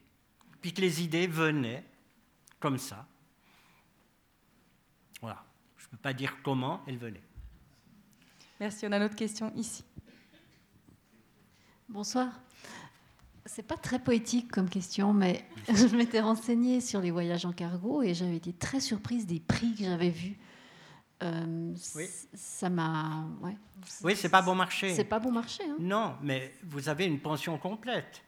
Euh, aller dans une ville, je ne parle même pas des villes chères, je ne parle pas de Paris ou de Singapour, mais aller même, euh, je ne sais pas moi, dans une ville d'Amérique du Sud ou d'Afrique, euh, combien est-ce que vous dépensez par jour pour votre hôtel, vos repas, euh, vos déplacements et tout? Le cargo, c'est tout compris. Alors effectivement, quand j'ai commencé, les prix variaient autour de 100 euros par jour. On est plus près maintenant de 120. 130 si on est seul, c'est toujours un petit peu moins cher si on est deux, hein, mais 130 si on est seul. Euh, les, rouliers sont un peu moins chers. Je suis encore allé voir, parce que je m'attendais à cette question, euh, sur le site de la Grimaldi, ces bateaux donc, euh, sur lesquels on peut s'embarquer à Naples. On peut aller à Naples pour 35 euros hein, avec EasyJet. Et le prix pour les cinq semaines, donc tout le tour de la Méditerranée plus tout le tour de l'Europe, ça faisait, je crois, 35 jours et on est à 2800 ou 2900 euros si on est deux, puis à 3000 euros si on est seul. Ça fait en gros 90 euros par personne par jour si on est seul. Donc ça, ça me paraît très raisonnable. Pour une cabine extérieure, alors là, sur les rouliers, il y a des cabines intérieures. Alors là, c'est encore moins cher. Mais alors, ce n'est pas très agréable. Sur les porte-conteneurs, toutes les cabines donnent sur l'extérieur, forcément. Donc c'est un, un avantage. Donc c'est effectivement, mais euh, les croisières sur les bateaux de luxe, c'est pas moins cher. Hein. Et il y a moins de place dans la piscine. Pardon? Il y a moins de place dans la piscine aussi. Oui, alors euh, voilà. Et puis elle n'est peut-être pas chauffée comme sur les bateaux de luxe. Euh, Madame avait encore une question? Oui, en fait, c'était la, ma réflexion, c'était est-ce qu'on peut utiliser, vous, vous avez fait des, des tours complets finalement. On ne peut pas se dire, ben, moi je fais que cette portion du ah voyage. Oui, tout à fait. Non, non, non, on peut Oui, oui. Alors, certains ports, euh, on ne peut pas s'embarquer dans tous les ports ni débarquer dans tous les ports. Mais euh, en gros, euh, vous pouvez très bien faire deux ports, trois ports. Vous pouvez vous embarquer au Havre puis aller jusqu'à Rotterdam si vous voulez ou faire Le Havre, Southampton, ou bien faire, faire Marseille, Malte ou, Marseille-Singapour, euh, euh, Beyrouth par exemple. C'est comme ce que je disais, j'ai commencé moi par un petit tour de la Méditerranée parce que je me suis dit si, si je supporte mal, je peux toujours sortir euh, après quelques jours puis rentrer en avion.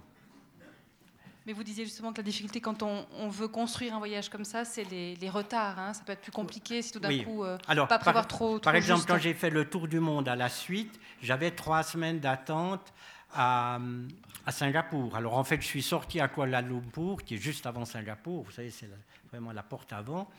Et puis j'ai passé euh, du temps en Malaisie, je suis allé à Bornéo, je suis revenu à Singapour. C'était l'occasion aussi de visiter. Effectivement, euh, quand j'ai fait un deuxième voyage, je suis descendu jusqu'à Sao Paulo, puis je me suis réembarqué depuis là pour aller jusqu'à Singapour. Bon, J'avais ma fille qui habitait Sao Paulo, ma femme est J'étais descendu en avion, on a passé trois semaines là, puis j'ai repris un bateau pour passer par le Cap de Bonne-Espérance jusqu'à Singapour. Donc là, par exemple, les bateaux n'auraient pas suivi, il n'y a pas de correspondance. Ce n'est pas un système comme de train ou d'avion. Là, je suis en train de préparer un voyage pour, cette, pour ce printemps. J'ai un, bateau réservé du Havre jusqu'à Valparaiso. Euh, vous voyez donc le Chili. Et puis j'en ai un autre réservé depuis Singapour au, Havre, au retour. Puis entre les deux, c'est encore un peu en suspens. Il faut trouver quelque chose. Alors j'ai quelque chose entre l'Australie et Singapour, mais vraisemblablement, le bout entre Valparaiso et Sydney, je devrais le faire en avion. Ou bien il faudrait remonter sur San Francisco pour redescendre après. Ça devient compliqué. Bonsoir. Oui, on est un peu étonné. Ok. Euh, voilà, j'ai trouvé beaucoup de poésie dans ce que vous nous avez dit. Euh, mais j'étais aussi effrayée par toutes ces structures qu'on peut voir dans les ports, puis que, voilà, qui nous sont totalement inconnues, en tout cas à moi. Et je me demandais euh, si vous aviez eu l'occasion de voir, par exemple, la chute d'un de ces grands euh, porte-conteneurs. La chute La chute dans l'eau. Parce qu'il semble qu'il y, a des, comment qu'on appelle ça Enfin, il y a des tangages, des roulis, etc. Et puis que certains en perdent, puis voilà, ils les laissent par là. Oui, alors les statistiques mondiales font état de je ne sais combien de conteneurs perdus chaque année. Oui, c'est vrai. Et puis. Euh, euh, mais j'en ai jamais vu tomber. En revanche, ce qu'il faut se dire, ça je ne l'ai pas dit tout à l'heure, euh, il y a des normes maintenant extrêmement strictes dans les bateaux sur tout ce qui est déchets. Plus question de dégazage. On trie sur le bateau les, tous les produits. L'eau qui est donc on pompe dans la mer, qu'on dessale pour pouvoir l'utiliser pour la douche, pour l'évier, pour la toilette. On ne la boit pas. Elle serait buvable d'après le capitaine, mais on ne la boit pas, on boit de l'eau minérale. Mais cette eau, elle est refiltrée pour être envoyée dans la mer. On nous garantit qu'on envoie de l'eau propre dans la mer. C'était évidemment pas le cas il y a 20 ans. Ça, c'est tout le mouvement actuel de recherche euh, écologique qui est bien entendu bienvenu. Puis on nous parle aussi de ces, îles flottantes de déchets ou bien éventuellement des dégazages de, navires. Vous avez ah vu ben, des choses comme ça? Non, j'ai pas vu. Alors j'ai vu ça, mais ailleurs, euh, en, Amérique centrale en particulier, mais c'était il y a 10-15 ans en arrière. Alors vous savez, pendant des siècles, on a tout mis par-dessus bord. Alors quand on mettait que du bois puis du papier, ça disparaissait, mais dès le moment où on a inventé le plastique, c'est resté sur la mer. Puis avec les courants, ben, à un moment donné, tout ça s'amasse à un certain endroit. Maintenant, euh, celui qui serait vu, un marin ou un passager qui serait vu en train de jeter une canette de bière par-dessus bord, je vous garantis qu'il ne continue pas le voyage. Il est débarqué à la prochaine escale. C'est devenu très sévère. Alors, je ne sais pas si c'est dans toutes les compagnies mondiale comme ça, mais en tout cas dans les compagnies européennes, c'est très strict. Euh, est-ce que, euh, Laetitia, tu peux confirmer?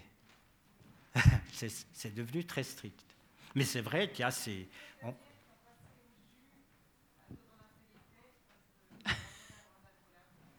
Les canettes de bière pour effacer toute trace. Là, c'est pour des questions de culpabilité. Oui.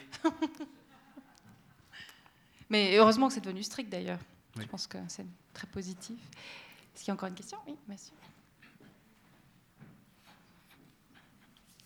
Bonsoir.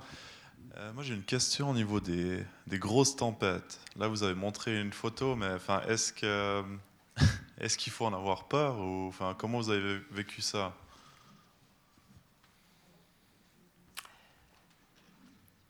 Non, je peux pas dire que j'ai eu peur. Euh, j'ai pas été malade au sens euh, mal de mer, vomissement, etc. Je supporte assez bien. Il y avait deux choses. La première, c'est que alors, tous les matins après le petit déjeuner, il fallait remonter l'escalier intérieur jusque tout en haut dans ce château. Et là, après le premier repas de la journée, dans cet escalier où tout se balançait, quand j'arrivais en haut, parfois j'étais pas très bien. Alors ça m'arrivait de me coucher un quart d'heure ou 20 minutes, puis ça passait. Au pire, j'ai eu pris une petite pastille, genre euh, itinérol. Euh, en revanche, mais ce n'était pas que pour moi, c'était pour tout l'équipage, il y a une fatigue générale qui s'installe et des douleurs, notamment dans le dos, terribles à cause des secousses, parce que vous êtes sans arrêt amené à gauche, à droite, à gauche. La nuit, vous avez l'impression que votre colonne vertébrale bouge tout seul dans votre corps. Et la journée, quand vous marchez, vous devez vous tenir. Évidemment, dans toutes ces coursives, il y a tout le temps des, rampes, hein, comme dans les hôpitaux, vous devez tout le temps vous tenir. Euh, donc c'est pénible pour cela. Mais peur, non, j'ai jamais eu peur. Non, non, voilà, j'avais confiance dans ce bateau, puis dans cet équipage, et puis, et puis euh, voilà, c'était pas la première fois que ce bateau et puis d'autres bateaux traversaient des tempêtes. C'était pas non plus, euh, on n'a pas failli chavirer, mais vous avez vu que ça se trouvait pas mal. Euh, il y a un, critère, il mesure toujours, je ne sais plus comment ça s'appelle, l'agite ou le gîte, je ne sais plus, l'agite. Hein. Alors, par, par, exemple, quand il y a des ascenseurs dans les châteaux, ils ils interdisent l'ascenseur dès qu'on dépasse 15%, puis là on était quand même à certains moments à 22 ou 23%. Donc c'est déjà pas mal, c'est quand même pas 45%, mais enfin c'est déjà pas mal. Donc ça suffisait pour que plus rien sur les tables, hein, tout déménage. Donc on tenait son assiette pour manger. Une dernière question ici. Moi j'ai deux questions. J'aimerais quand même savoir ce qu'il y a dans ces containers. Oui. Puis la deuxième, j'aimerais quand même savoir des précisions sur les, les exercices pirates. Oui. Alors, ce qu'il y a dans les containers, ben, c'est tout ce que tu achètes euh, euh, dans les supermarchés. Ça va, il euh, y a tout. Il y a des, tout. Au Bangladesh, on fabrique des habits qu'on vend ici, ça passe par conteneur. Je veux dire, tout, tout, tout, ce qui est fabriqué dans un coin du monde et puis qui est vendu dans un autre, ça passe là-dedans, sauf comme tu l'as vu, ce qui n'y entre pas, par exemple des ailes d'éoliennes ou des énormes citernes. Quand je suis monté dans ce bateau, dans ce vraquier, moi j'y suis monté à Singapour. J'avais eu d'abord un porte-conteneur à Singapour, puis je suis monté dans ce vraquier à Singapour. Et on avait sur le pont, vous l'avez peut-être juste entrevu dans la photo où je suis dans la baie d'Along, on avait une énorme citerne. Et quand j'ai demandé ce que c'était, ben c'était une citerne à bière qui avait été fabriqué en Belgique, parce que c'est des spécialistes qui avaient été chargés à Anvers et qu'on déchargeait à Shanghai pour les Chinois. Voilà. Alors les pirates, il y a des normes. Alors Laetitia y a passé plus récemment que moi, elle dit que les normes ont un peu baissé. Moi, les deux fois où j'y ai passé, la première fois, la première fois c'était en 2013 et la deuxième fois en 2016. Les deux fois où j'ai passé la sortie de la mer Rouge, le golfe d'Aden et le large de la Somalie, il y avait des normes très strictes, c'est des normes dites de l'ONU. Ça consistait d'une part à éteindre complètement le bateau. Alors dans les cabines, on devait obscurcir, comme pendant la guerre. Hein. Dans les coursives, vous savez, vous avez sur les portes ces fenêtres rondes. On a mis du, papier, euh, du, carton ondulé pour obscurcir. On avait l'interdiction de sortir, en tout cas pendant quatre jours, sur les ponts. Et puis alors, il y a, au fond de la cale, un endroit qui s'appelle la citadelle, euh, qu'on m'a montré, on m'y a conduit très compliqué à trouver, il fallait passer par les machines, monter, redescendre, enfin, c'était vraiment tout au fond, où il y a des portes hermétiques, de la nourriture, de la boisson et des matelas, où on peut rester en tout cas une semaine. Et non seulement on m'y a amené, ça c'était mon premier voyage, le deuxième voyage, je n'ai pas dû le faire tout seul. Mais après, on m'a demandé de le faire tout seul parce qu'on m'a dit s'il y a une alarme, et puis alors il fallait que je reconnaisse l'alarme parce que c'est des alarmes particulières. Hein, il fallait que depuis ma cabine, il fallait pas que quelqu'un doive venir me chercher à ma cabine. Il fallait qu'avec ma lampe de poche, en pleine nuit, puisqu'on éteignait tout, je devais retrouver euh, la citadelle. Euh, bon, sur les très gros bateaux, les risques sont relativement faibles. Mais il y a eu une période où il y a eu quand même des prises d'otages des bateaux, notamment somaliens, arrivaient avec des, des lances. Euh, des, non, oui, non, pas ces machins qui lancent des, boulets, là, des, Comment on appelle des. Ouais. Et puis, simplement, ils menaçaient le bateau, vous vous arrêtez. Puis après, avec des grappins, euh, jetés avec des, des, tubes à lancer le grappin, ils pouvaient monter à bord, et c'est arrivé. Et ils prennent en otage. Alors ils ne vont pas tuer l'équipage, mais ils prennent en otage et puis ils voulaient de l'argent. Alors après, l'ONU, après ces mesures, il y a eu des bateaux qui ont été euh, sillonnés ces mers, des bateaux genre bateaux de guerre, qui ont sillonné ces mers, mais on n'était pas du tout escorté, par exemple, par un bateau de guerre. Il y avait ces mesures-là. La deuxième fois que j'ai passé, alors il y avait les mêmes mesures sur la, fermeture, on m'a montré la citadelle et tout, mais on ne m'a pas demandé de la trouver tout seul. Les mesures étaient peut-être déjà un tout petit peu moins sévères. Et je, crois que même, c'était juste à la sortie du golfe, après, on pouvait aller sur les ponts, mais pas, pas la nuit, évidemment. Il ne fallait pas sortir de nuit. Il ne fallait pas qu'on puisse repérer le bateau de nuit. Peut-être pour, euh, comme mot de la fin, si j'ose, peut-être, euh, on, va terminer maintenant parce qu'on a déjà dépassé 22 heures, mais juste, comment est-ce qu'on fait pour revenir à terre, Monsieur Penmeyer On a le mal de terre. non, non, pas, c'est pas une plaisanterie. Hein. La première fois que je me suis retrouvé, je crois que c'était à Kuala Lumpur, après, la euh, première fois que je me suis retrouvé plusieurs heures à terre, je me vois encore arriver dans un hôtel où il y avait un ascenseur, et c'est au moment où je me suis arrêté. Tant que je marchais, ça allait, mais au moment où je me suis arrêté, ouf, j'ai commencé de voir le plancher, puis l'ascenseur faire comme ça. Et ça dure quelques jours. Ça dure même les dernières fois, ça m'a même duré deux semaines, euh, jusqu'à ce que je retrouve vraiment pied. C'est aussi l'âge à un moment donné, je pense. Hein. Nous voilà revenus. il y a encore juste Claude là qui voulait. Attendez, attendez.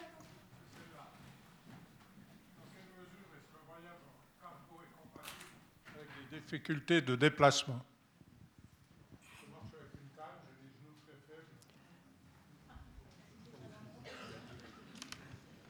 C'est une question délicate. Alors sur un roulier, il n'y a pas de problème. Parce que le roulier, vous avez vu, il y a une grande porte derrière. Là, il y a un ascenseur. On vous monte au dernier étage, puis vous faites toute la croisière sur un étage.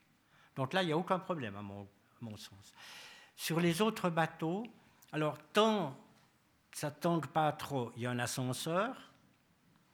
Et puis après, euh, peut aller facilement à sa cabine, on peut se tenir, il y a des barrières partout. Mais le jour où ça tend un peu, puis qu'il n'y a plus d'ascenseur, puis qu'il faut faire six étages pour aller manger euh, à chaque repas, ça devient un peu compliqué. Mais